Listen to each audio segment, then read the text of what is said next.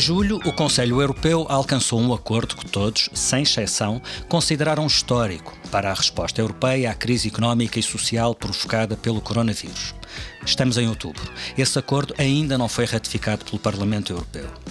Ao fim de cinco dias e quatro noites, todos os líderes do governo puderam cantar vitória com base num plano muito robusto para financiar a economia europeia, com uma boa fatia desse dinheiro em subvenções, por troca das garantias de que não aumentaria a conta para os frugais e se manteriam os envelopes financeiros para a coesão e para a política agrícola comum. Ah, nesse acordo em que todos os Estados-membros ganhavam, havia um perdedor, há sempre ou melhor, havia vários. Eram os programas europeus de gestão centralizada, ou seja, os que não dependem diretamente dos Estados. E essa é a parte que está agora a dificultar o processo.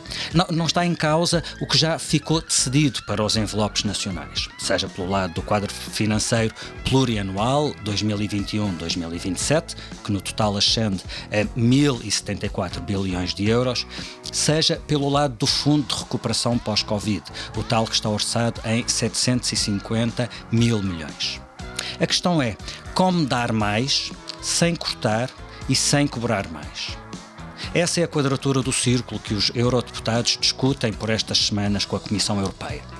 A nossa convidada é a eurodeputada Margarida Marques, que tem estado no centro desta discussão e que foi correlatora das recomendações do Parlamento Europeu à Comissão sobre a criação de um plano de emergência que deu uma rede de segurança neste contexto pós-Covid. Estamos a falar à distância, eu em Lisboa, Margarida Marques em Bruxelas. Viva, seja bem-vinda. Bom dia. A Margarida Marques tem 66 anos, é licenciada em Matemática e mestre em Ciências da Educação. Tem um longo percurso político que remonta à fundação da Juventude Socialista, tendo sido depois a primeira mulher a liderar esta organização, logo em 1981. Foi deputada à Assembleia da República nos anos 80 e mais recentemente voltou a ser eleita, em 2015. Mas boa parte dessa legislatura passou-a como secretária de Estado dos Assuntos Europeus. Não foi uma estreia na ligação à Europa. Durante 20 anos, Margarida Marques foi funcionária da Comissão Europeia e, numa parte desse período, exerceu funções de chefe da representação da Comissão Europeia em Portugal. Agora, enquanto eurodeputada, desde 2019, é vice-presidente da Comissão de Orçamentos. Isso vai levar-nos diretamente ao assunto do momento, mas antes lanço-lhe o desafio com que costumamos começar sempre estas conversas. Diga-me alguma coisa sobre si que vá para além deste currículo político e profissional, alguma coisa sobre si que eu não possa saber pela internet. Bom dia, uh, muito obrigada por esta oportunidade. Uh, sobre mim, uh, bom, tudo foi dito do ponto de vista pessoal, do ponto de vista profissional, mas eu gostaria de destacar, de facto, a minha ligação às questões europeias e, de facto, desde 1992 formalmente a minha ligação às instituições europeias. E para mim o projeto projeto europeu é um projeto fundamental para o futuro uh, e por isso continuo, uh, continuo a procurar que a União Europeia uh, consiga responder às expectativas dos cidadãos, por um lado, e por outro lado tenha um papel importante no mundo.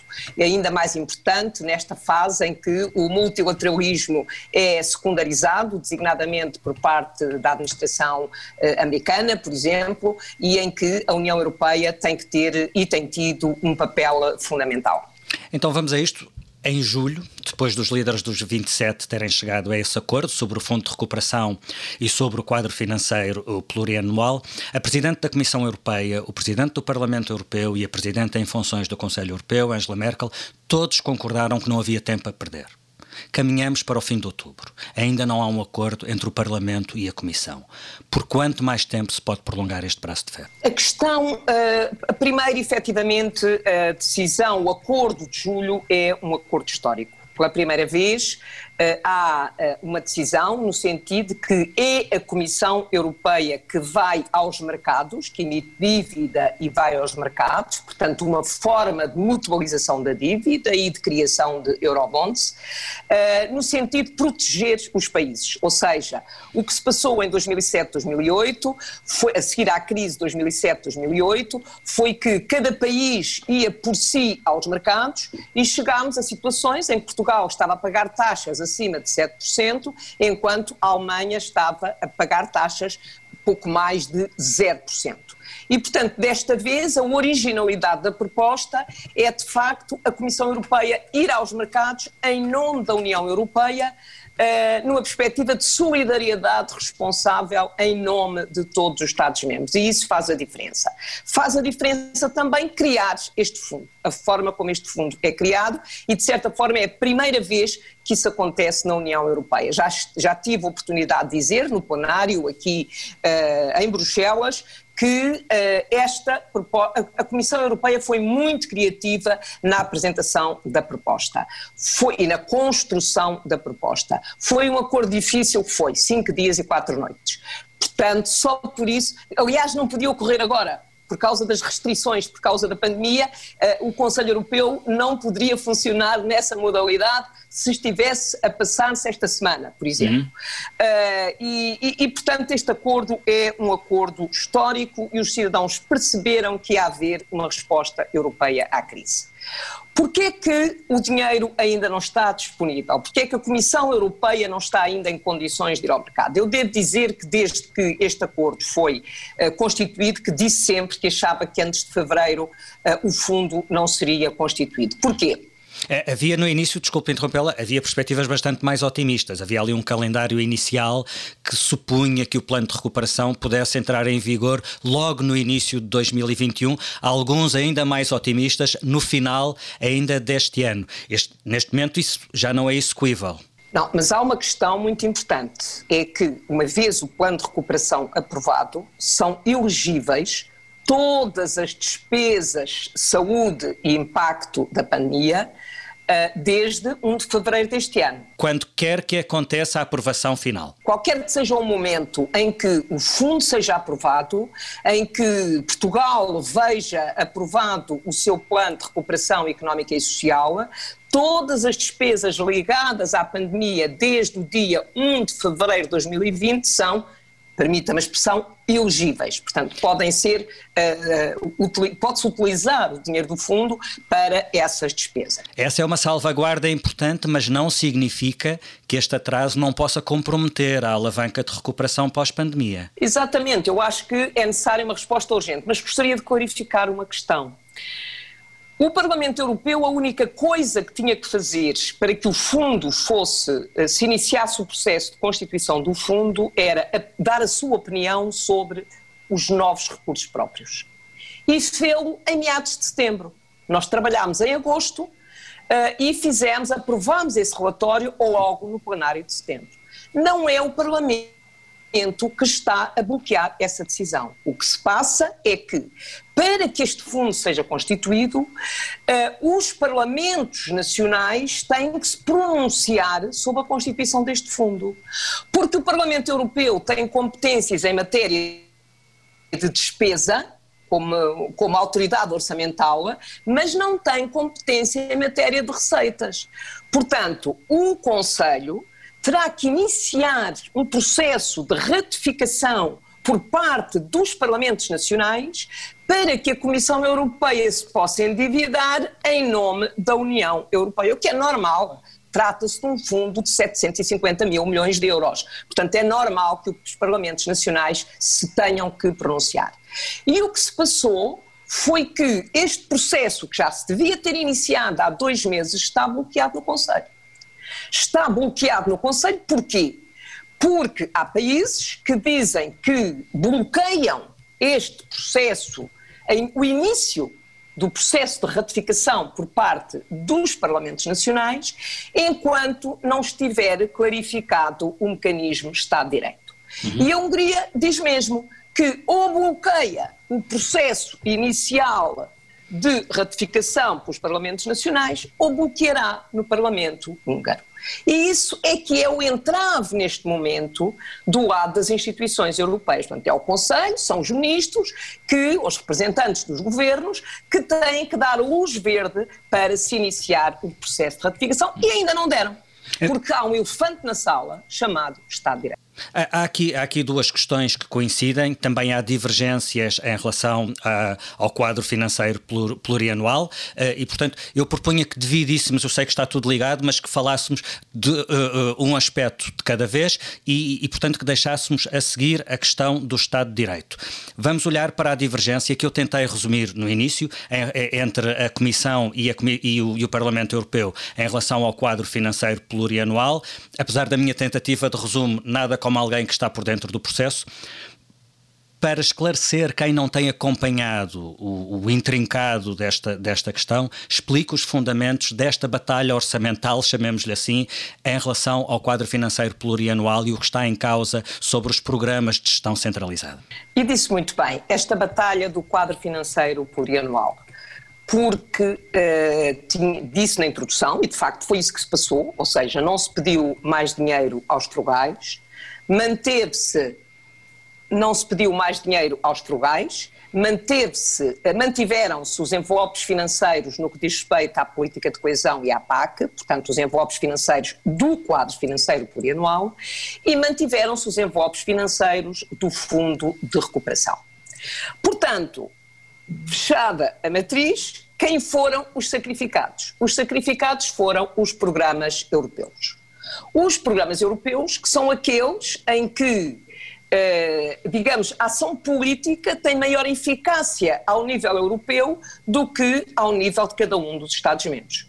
Estou a pensar na investigação, estou a pensar no programa para a saúde, estou, que é o EU for Health, estou a pensar no Europa Criativa, uh, na Europa Digital, no fundo que permite à União Europeia ter um papel mais importante no contexto mundial. Portanto, todos estes fundos foram, eh, foram digamos, eh, pagaram a fatura para se manterem os envelopes financeiros dos Estados-membros. O que é que nós estamos a dizer agora, e isso é importante e é difícil? Para nós, o que é preocupante, evidentemente, que entre 2021 e 2026, ou seja, seis anos dos sete anos do período orçamental, vai haver um financiamento suficiente para a União Europeia.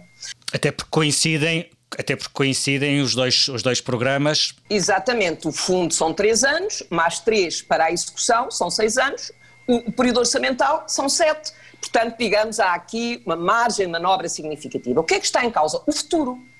Ou seja, o facto do quadro financeiro plurianual ser bastante frágil leva a que nos questionemos sobre a ambição futura da União Europeia.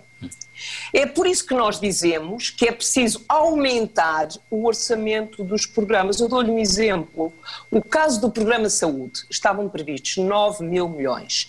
Com o acerto nas conclusões do Conselho Europeu, ficou 1,7 milhões. De facto, é completamente insuficiente para o desenvolvimento deste programa de saúde que todos queremos a investigação, a procura das vacinas, o tratamento. Este é talvez o momento em que é mais difícil entender, perante uma talvez a maior ameaça sanitária dos tempos modernos, que se queira cortar nas verbas para a saúde e para a investigação. Uh, como é difícil de perceber que no momento em que o projeto europeu enfrenta tantos desafios de, de, de correntes populistas e nacionalistas, que, que, se decida cortar no financiamento ao Erasmus, que é um dos instrumentos mais eficazes de, de envolvimento dos jovens no projeto europeu. Agora, o o que é estranho é que em julho os governos dos 27, incluindo o governo português, acharam que isto eram boas ideias. Não, vamos lá ver. Ao fim de cinco dias e quatro noites e quando se quer um compromisso, eu Só queremos ir embora. a reação dos países. Nem é isso, quer dizer, eu, recebo, eu percebo perfeitamente a reação dos países. Aliás, é por isso que uh, o Parlamento Europeu, que tem que defender o interesse europeu e não o somatório dos interesses nacionais, é por isso que o Parlamento Europeu, e nós temos sido muito claros, como sabe, eu sou a relatora exatamente do quadro financeiro plurianual, nós temos sido muito claros. Nós não queremos tocar nos envelopes nacionais. Aliás, a dificuldade está aí. Nós não queremos tocar nos envelopes nacionais, queremos respeitar o acordo de julho e é aí que está a dificuldade. A dificuldade está em encontrar os mecanismos que nos permitam aumentar o orçamento dos programas. E nós já fizemos propostas. Fizemos propostas várias. Fizemos a proposta, por exemplo, de pôr aquilo que nós dizemos fora dos tetos, aquilo que vai ser o encargo com a dívida para a constituição do fundo, porque nós propomos que o encargo da dívida e o capital possam ser cobertos por novos recursos próprios, e podemos explicar isso mais à frente, novos recursos próprios, como imposto sobre os plásticos, uma taxa sobre as transações financeiras, eh, uma taxa sobre o digital, sobre o mercado de carbono, que são prioridades políticas da União Europeia e, portanto, podemos ir aí buscar um financiamento que compense o juro e o capital, no sentido de aligeirar o pagamento que os Estados-membros vão ter que fazer a partir de 2027, 2028 e até 2058 do fundo que vão receber agora. Mas logo em relação a essas contas, há divergências entre o Parlamento Europeu e a Comissão. Sobre, não, não se entendem sequer sobre os números, eh, se bem percebo. Entendemos sobre os números. São 12,9 mil milhões de euros os encargos previstos Só nessa parte. financeiros Exatamente. O total do valor que o Parlamento propõe acrescentar, julgo que chega quase aos 40 bilhões de euros, uh, para dar resposta aos 15 programas que estão subfinanciados, mais a questão dos encargos financeiros. É assim? É muito dinheiro para ir buscar sem cortar em lado nenhum. Uh, uh, quem nos está a ouvir talvez tenha dificuldade em perceber como é que não se corta, como é que não se taxa mais. Quer dizer, irá taxar-se mais sobre outras entidades, com as tais novas taxas uh, uh, que a Europa uh, pretende lançar, mas isso é suficiente para cobrir este aumento que propõem de 40 bilhões num, num, num, num orçamento a sete anos que já ascende a 1074 bilhões de euros. Isto são demasiados bilhões, mas enfim. É, exatamente. Não, não, isso é um valor de negociação. É preciso ter em conta que há cerca de 40 programas Desses 40, nós escolhemos 15 que são chamados flagship programs, os programas particularmente uh, importantes, que trazem maior valor acrescentado, que estão mais diretamente ligados às prioridades europeias, como eu referi há pouco, a transição para o digital, o clima, uh, portanto, nesses 15 programas e nós pedimos à volta de 39 milhões. Agora, a questão que se coloca é, é um valor para negociação. Só os encargos com a dívida serão cerca de 12,9 mil milhões. E, eh, efetivamente, este valor pode ser buscar aos chamados recursos próprios. Mas também, por exemplo, há uma outra participação que é completamente aceitável, que nós estamos a trabalhar neste momento, que é a possibilidade de usarmos as multas as multas que uh, as empresas, as grandes empresas do digital, por exemplo, são um exemplo, fusões de empresas, uh, uh, às vezes os Estados têm que pagar por não respeitarem a legislação comunitária, designadamente em matéria de política de concorrência. É preciso lembrar que essas multas são, na totalidade, 2,6 mil milhões por ano. E, portanto, se, como dizia o outro nosso amigo, é só fazer as contas, estamos quase a chegar aos 39 mil milhões. Mas, como nós dizemos, os 39 mil milhões é um valor para negociação, porque nós estamos abertos, evidentemente, a baixar esse montante. Porque para nós a questão fundamental é o futuro da União Europeia, a ambição futura da União Europeia. E estão mais próximos de um entendimento hoje do que estavam há duas semanas ou há um mês? Que caminho já se fez para esse entendimento? Eu espero que o trílogo, que é o oitavo que nós vamos ter amanhã, o trílogo são as reuniões do Parlamento Europeu, do Conselho e da Comissão, as três instituições juntas. Uh, espero que amanhã, uh, com o trílogo, possamos uh, progredir nesta matéria. Eu, eu, devo dizer que estou mais confiante uh, na, na, estratégia relativamente às, às multas que relativamente ao, digamos, à a esta possibilidade de usarmos o financiamento relativo aos encargos com a dívida. Mas Uh, isto é uma perspectiva, porque nós continuamos a pedir as duas contribuições. Mas o que eu gostava que ficasse aqui claro é, primeiro, o Fundo de Recuperação não está aprovado porque ainda não se iniciou o processo de ratificação pelos Parlamentos Nacionais. Essa competência não é uma competência do Parlamento Europeu, é uma competência do Conselho de Ministros.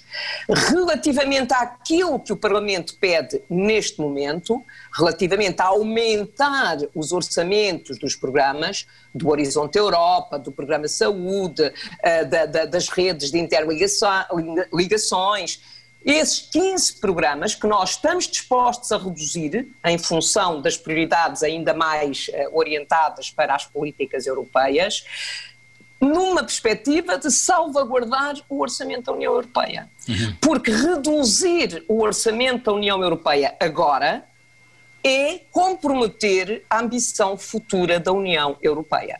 E é isto que está em cima da balança. Nós queremos o Fundo de Recuperação o mais rapidamente possível, mas o acordo sobre o quadro financeiro plurianual só pode ocorrer depois do fundo estar, uh, de facto, acordado. Nesta, nesta negociação em que está tudo tão, tão intrincado, ehm, tanto quanto percebo, a principal oposição como sempre, acrescentaria, vem dos chamados frugais, os países nórdicos que têm sempre tentado reduzir as verbas gastas pela União, também pela Alemanha, mas uh, há um dado que me pareceu interessante e gostava de ouvi-la. Por exemplo, a Espanha teme que este novo braço de ferro signifique um atraso tal na chegada de fundos que pode pôr em causa a sua eficácia, acha que o acordo de julho é tão histórico e tem uma dimensão tal que não faz sentido colocar-lhe obstáculos a uma concretização muito rápida. Compreende este ponto de vista? Completamente, completamente porque, como eu disse há pouco, as despesas são despesas eh, desde o dia 1 de janeiro de 2020, mas há países que têm capacidade de aguentar a situação e há outros países que estão em situações bem mais difíceis. E o caso espanhol tem um impacto muito grande em Portugal. Quanto mais depressa a Espanha sair da recessão profundíssima em que vai cair, eh, mais depressa, porque estamos a falar do principal eh, parceiro comercial de Portugal, não é? Claro, e Pedro Sanches foi muito claro. A semana passada foi muito claro sobre essa, sobre essa matéria e o Primeiro-Ministro português também fez imensa pressão uh, no sentido de, uh, de, dar andamento, diria, uh, ao Acordo de Julho, que foi sem dúvida um acordo histórico. Uhum. Agora, como eu lhe disse há pouco, e isso é a questão fundamental, neste momento a dificuldade chama-se Estado de Direito. Antes de atacarmos o elefante, salvo seja, queria colocar-lhe uma questão um, de hoje, do dia em que estamos a gravar esta entrevista. Uh, o economista francês Thomas Piketty dá uma entrevista a, a, um órgão de comunicação social português, em que ele diz que os 750 mil milhões de euros do Fundo de Recuperação, por muito que sejam, vão provar-se, a palavra é dele, insuficientes. Nos próximos meses vamos ver que este bolo é insuficiente. Temo que ele tenha razão por aquilo que já vimos desde a aprovação em julho? Espero que ele não tenha razão, mas uh, digamos que a resposta europeia não se esgota neste fundo. Ou seja, eu penso que nós temos hoje, aquilo que nós vemos é que temos hoje, apesar de tudo, uma situação de maior confiança sobre a capacidade de ação da União Europeia, desde logo, por exemplo, com o papel do Banco Central Europeu. E, de facto, o Banco Central Europeu eh, reagiu imediatamente, as medidas que o Eurogrupo adotou, designadamente a criação deste programa SURE, por exemplo, Portugal beneficiou para apoiar. Emprego Uhum. Exatamente, para, para as medidas eh, ligadas ao layoff, na proteção do emprego. Portanto, foram medidas imediatas e uh, ontem também Lagarde deu uh, uma entrevista que eu considero que é muito positiva, uh, no sentido de assegurar que o Banco Central Europeu vai manter as suas políticas nesta matéria e disse uma coisa que para mim pareceu particularmente interessante, embora tenha a mesma opinião, mas acho que é cedo mais para dizer, muito concretamente, que que é uh, a possibilidade de olhar para este fundo numa perspectiva mais de longo prazo, ou seja, a criação deste fundo de recuperação, do Next Generation EU, é original, é a primeira vez, só se pode fazer porque é one-off. Ou seja, porque é só para uma vez.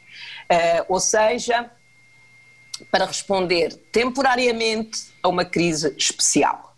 E é nesta base que este fundo pode ser criado no respeito dos tratados da União Europeia. Evidentemente, e é por isso que tenho vindo a defender a necessidade de se fazer uma revisão do quadro financeiro plurianual a meio percurso, em que se debata o impacto do fundo, o impacto dos recursos próprios e o financiamento futuro da União Europeia. E aí vamos ter que discutir o phasing out deste fundo, ou seja, como é que se sai deste fundo para o financiamento futuro uh, e, eventualmente, em determinado momento, esta proposta pode voltar, esta possibilidade pode voltar a ser discutida. Isso não pode acica, essa perspectiva não pode acicatar a oposição dos frugais a este programa. É por isso que eu acho que é cedo demais para pôr essa proposta. E é por isso que eu defendo a revisão a meio percurso e tenho defendido pretendida revisão na perspectiva dos três, com os três objetivos que referi há pouco, mas acho que uh, colocar a questão nessa forma é ser demais. Agora, uh, a questão, uh, hoje em dia, os dois pontos de divergência são um, são os orçamentos dos programas, portanto, os orçamentos que cada programa vai ter, o calendário sobre os recursos próprios, ou seja, para nós aumentarmos o financiamento da União Europeia, temos que ter um calendário uh, sobre recursos próprios e já acordamos uh, este compromisso. Uh, temos ainda algumas divergências relativamente ao calendário propriamente dito, porque não sejamos ingênuos. Nós podemos ter um calendário impositivo para a Comissão Europeia, ou seja, no momento em que a Comissão Europeia põe as suas propostas em cima da mesa, agora a, a ratificação de cada um desses recursos próprios, da taxa sobre as transações financeiras, do imposto sobre o digital, sobre os plásticos, sobre o carbono, efetivamente têm que ser ratificados pelos Parlamentos Nacionais. É aí que entra a grande questão do Estado de Direito, a condicionalidade em função do respeito pelo Estado de Direito. Ou seja, um, os países que não cumprem as regras de respeito pelos direitos, liberdades e garantias receberem menos ou mesmo ficarem fora de alguns apoios. Como, como a senhora Eurodeputada referiu há pouco, a Polónia e a Hungria já deixaram claro que se houver essa condicionalidade uh, pelo respeito pelo Estado de Direito, podem bloquear o processo de ratificação nos parlamentos nacionais. Uh, sendo que este é um processo indispensável, porque, como referiu, uh, estão em causa novas formas de financiamento da União, com novos recursos próprios, uh, novas taxas, novo, este novo fundo que está a ser desenhado, que não podem ser aprovados pelo Parlamento Europeu, que tem autoridade sobre despesas, mas não sobre receitas. Portanto, basta que um desses parlamentos, e neste momento temos dois já a, a, a, a lançar essa ameaça, não ratifiquem para que tudo fique bloqueado. Como é que saímos de um impasse que, que na verdade tem na base uma chantagem? Pois, exatamente, é uma chantagem. Mas uh, nós estamos a trabalhar no sentido de encontrarmos um compromisso. Porque, primeiro, a Hungria e a Polónia estiveram de acordo com as conclusões de julho. E nas conclusões do Conselho Europeu de julho há uma frase clara que eles aceitaram sobre a questão de ligados o, uso, o bom uso dos dinheiros europeus ao respeito do Estado de Direito. Uh, e a Hungria, eu sei que foi a última frase que entrou nas conclusões à última hora. E na formulação o mais light possível. Exatamente, e o mais ambíguo possível. Agora está lá. A, a, a, frase das conclusões em que diz que tem que haver uma ligação entre o uso dos dinheiros europeus e o respeito do Estado de Direito. A questão está na interpretação desta frase. Porque há quem entenda que esta frase ali nas conclusões europeias diz apenas respeito à, à corrupção, uh, ao mau uso do, do, dinheiro, etc. E há quem tenha uma ambição mais alargada, ou seja, aprovar o quadro financeiro, aproveitar o quadro financeiro plurianual para ter um instrumento mais forte para lidar com o Estado de Direito. Portanto, aqui estão as duas posições. Aliás, quando o Conselho de Ministros deu o mandato à presidência alemã para negociar conosco, com o Parlamento Europeu, o Estado de Direito, houve países como a Polónia e a Hungria que se opuseram, mas também houve outros países que acham que aquele mandato não é suficientemente forte. E aqui é que está a grande dificuldade e é aqui que tem que ser encontrado um compromisso. E devo dizer, é é assim que eu entendo as declarações de Merkel e de António Costa no final do Conselho Europeu a semana passada. Ou seja, o acordo de julho é para cumprir, não é para voltar a discutir. Eu entendo, foram cinco dias e quatro noites, quer dizer, não é possível voltar a discutir aquele acordo. E, portanto, isto também é uma forma de pressão sobre Orbán, no sentido de que está ali. Agora, o que é, qual, qual, é o problema? Eu gostaria de ter um mecanismo de Estado de Direito o mais forte possível. Foi por isso que eu me bati quando, quando era membro do Conselho de Assuntos Gerais. Com, aliás, com o ministro alemão e com o atual comissário europeu que tem a responsabilidade do Estado de Direito, que era na altura ministro dos Assuntos Europeus belga. Nós éramos, de certa forma, os militantes do Estado de Direito no Conselho de Assuntos Gerais. Aliás, o, o próprio Michael Roth, o ministro alemão, teve a oportunidade de dizer aqui recentemente, de lembrar aqui recentemente no Parlamento Europeu, que nós éramos os militantes do Estado de Direito no Conselho de Assuntos Gerais. E é preciso uh, lembrar que a Comissão Europeia publicou a semana passada um relatório sobre o Estado de Direito nos 27 Estados-membros da União Europeia. Isto é um processo interessante o que é que está agora em cima da mesa no caso do MFF? Está o respeito do artigo 2 que tem a ver com os valores da União Europeia, mas possivelmente ainda não se consegue chegar, ou seja, o artigo 7 continua a ser um artigo do tratado e a Comissão Europeia pode recorrer ao artigo 7 para penalizar os países que não respeitem o Estado de Direito. E, finalmente, em alguns Estados-membros, há a posição que é compreensível, teoricamente, mas que nós que queremos o Estado de Direito, por vezes, temos dificuldade em entender, que é a seguinte: há países que são frontalmente contra a existência de quaisquer condicionalidades.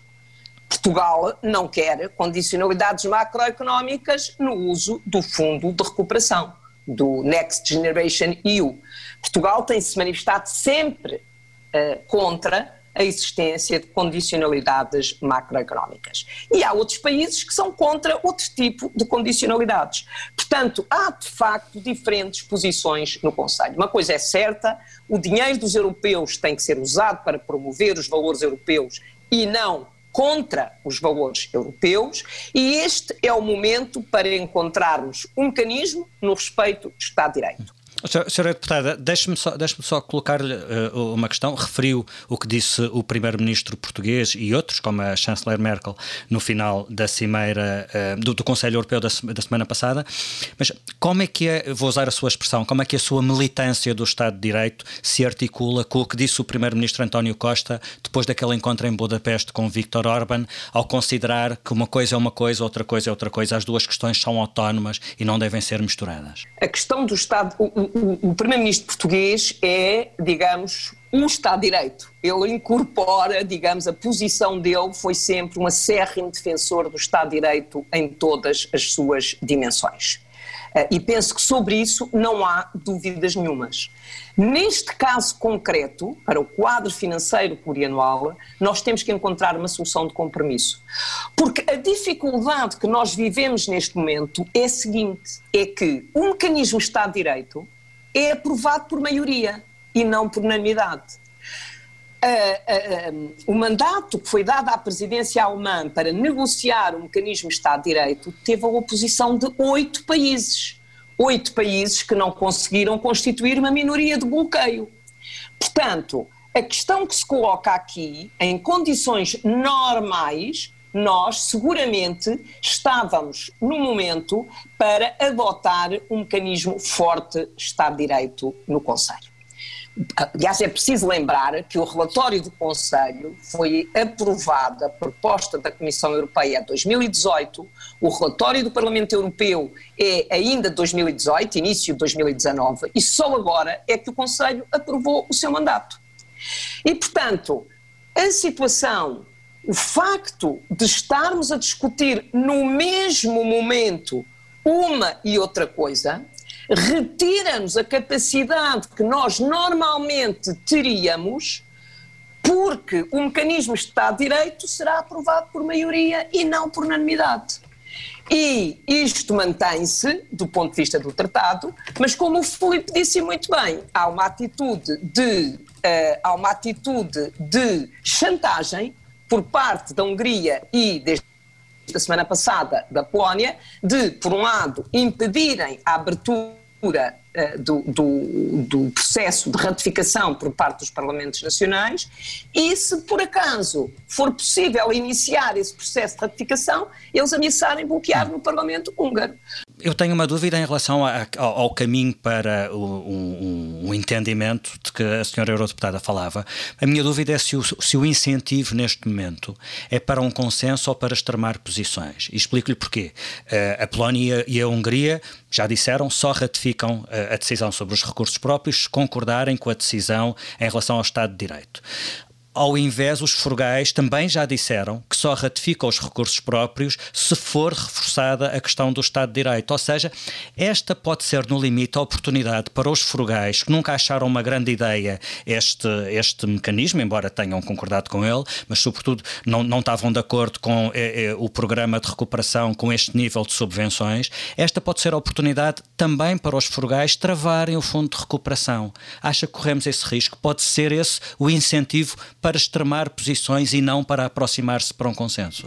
Pois eu espero que isso não aconteça. Aliás, é muito Mas há esse, há esse risco. Uh, há esse risco, claramente que há esse risco. Acha que é um risco teórico ou nota que pode. É, os incentivos podem estar errados? Uh, acho que para já deve, deve ser considerado um risco teórico. Mas há uma questão, uh, há uma questão muito interessante hoje ao meio-dia eh, será. Hoje nós estamos a gravar na terça-feira, a entrevista só vai ser lançada na quinta, mas pronto, só para situar as pessoas. Na terça-feira, ao meio-dia, foi lançado um eurobarómetro em que, ou seja, um inquérito de opinião em toda a União Europeia, em que uh, exatamente há países dos frugais em que a atitude relativamente uh, do nível de exigência relativamente ao Estado de Direito é inferior à média europeia. E estou a pensar na Dinamarca, nos Países Baixos, em que efetivamente têm sido, e na Suécia, são países que têm sido muito vocais no Conselho a defender o Estado de Direito, mas a posição dos dinamarqueses, dos holandeses uh, e dos suecos é abaixo do nível de exigência da União Europeia relativamente ao Estado de Direito. E, portanto, é interessante olhar para este gráfico e perceber que o Estado de Direito é uma questão importante, para 77% dos europeus, mas estes países estão abaixo da, uh, do nível de exigência médio da União uh, Europeia. Ou seja, o próprio sentimento da opinião pública nesses países, nos chamados frugais, pode ajudar a moderar as posições dos respectivos governos. Exatamente, isso por um lado, e por outro lado, como foi disse, essas, digamos, são as temos aqui dois grupos de países em posições opostas, a Hungria e a Polónia, que não querem um mecanismo Estado de Direito por razões evidentes, porque não cumprem o Estado de Direito, e os chamados frugais, que têm uh, uma atitude de dizer que o mecanismo não é suficientemente forte. Evidentemente, como o Filipe disse, e de facto é uma interpretação corrente, diria uh, que os frugais que tiveram a resistência que tiveram à criação do fundo seria um argumento ótimo para não aprovarem o plano de recuperação. Uh, e, portanto, é com esta, digamos, dualidade que nós jogamos neste momento. É por isso que nós temos estado a trabalhar, o Parlamento Europeu, eu sei que outros têm estado a trabalhar nessa matéria, o próprio Primeiro-Ministro português e outros Primeiros-Ministros que estão empenhadíssimos em que este fundo seja constituído o mais rapidamente possível, é de facto esse o dilema. E, portanto, Portanto, é aí que nós temos que encontrar uma solução de compromisso. Uma coisa é certa, a questão do Estado de Direito não se vai esgotar aqui e o artigo 7 continua a ser um artigo do tratado que pode e deve ser usado sempre que necessário. E não confundamos o debate que estamos a ter agora com o artigo 7 do tratado. Uh, portanto, é isso que, é, uh, que está em cima da mesa e com o qual nós temos que lidar e estamos a fazer esforços enormes na procura de uma solução de compromisso.